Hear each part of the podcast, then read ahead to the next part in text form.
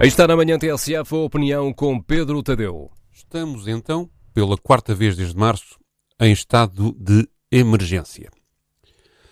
As medidas de combate à pandemia anunciadas sábado à meia-noite pelo Primeiro-Ministro, a pedido do Presidente da República, suscitam inúmeras perguntas para as quais não encontro resposta satisfatória.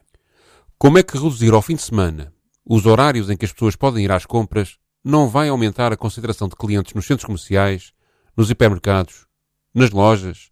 Como é que isto não aumenta gravemente o risco de contágio?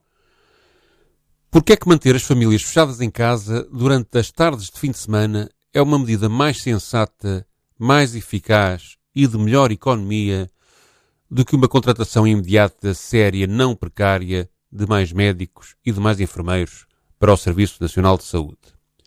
Porque é que no queijo com as percentagens de motivos de contágio por Covid-19, apresentado por António Costa, a soma das parcelas só dá 95% e não 100%? Porque é que os 5% em falta não aparecem no gráfico, o que diminuiria o impacto visual dos 68% de contágios provocados em família e são discretamente colocados numa nota de rodapé que explica ser esse o valor de contaminações com motivo indeterminado. Como é que nesse estudo sobre as formas de contágio dos portugueses não há um único valor para infecções transmitidas em transportes públicos? Como é possível nesse estudo não haver uma avaliação para contágios em restaurantes, centros comerciais e outros locais de grande circulação pública? Porque é que não há medidas específicas em bairros degradados, principais locais de focos de contágio em zonas urbanas? Porque é que não há medidas adicionais de maior reforço de segurança sanitária nas escolas? Porque é que, em vez de se prever simplesmente a possibilidade do Estado proceder à requisição de hospitais privados, se cria uma nebulosa confusa onde, ao mesmo tempo, se admite a requisição civil, mas, por outro lado, se afirma ser preferível fazer um acordo negociado.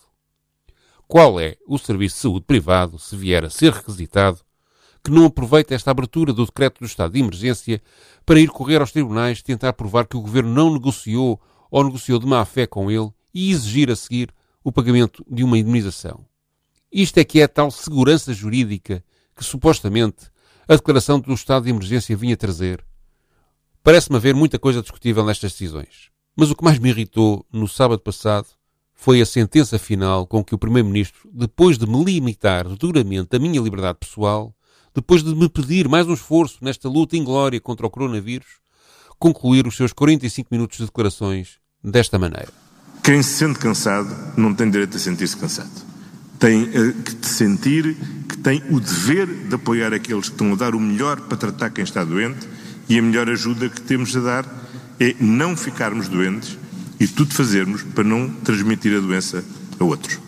Isso implica necessariamente restrições e, neste momento, restrições acrescidas para as próximas duas semanas.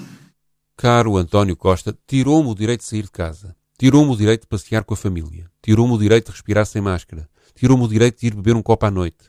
Tirou-me o direito de tocar nas outras pessoas. Tirou-me o direito de me sentar ao lado de um amigo para ver um filme. Tirou-me o direito de ver futebol no estádio. Tirou-me o direito de só eu saber se tenho ou não febre. Tirou-me o direito de reunir. Tirou-me o direito de segurança no emprego. Enfim, está desde março a tirar-me, a mim e a todos os portugueses, direitos atrás de direitos. Não faz mal. Apesar de tudo, apesar de grande parte das suas medidas me parecerem exageros disparatados, aplicadas fora de tempo, compreendo a aflição e aceito de bom grado participar no esforço geral. Mas, Senhor Primeiro-Ministro, em cima disto tudo, tentar ainda negar-me o direito a sentir-me cansado da Covid-19, isso já é demais. Senhor Primeiro-Ministro, faça o melhor que puder e souber para combater a pandemia, mesmo se eu achar que algumas das suas medidas estão erradas, que põem em perigo a democracia. Não sou arrogante e cá estarei para, como toda a gente, as aplicar com disciplina e na esperança de estar a favor do bem comum. Mas dispenso, com veemência, lições de moral e raspanetes de mestre-escola. E repito, não prescindo do meu direito a estar cansado.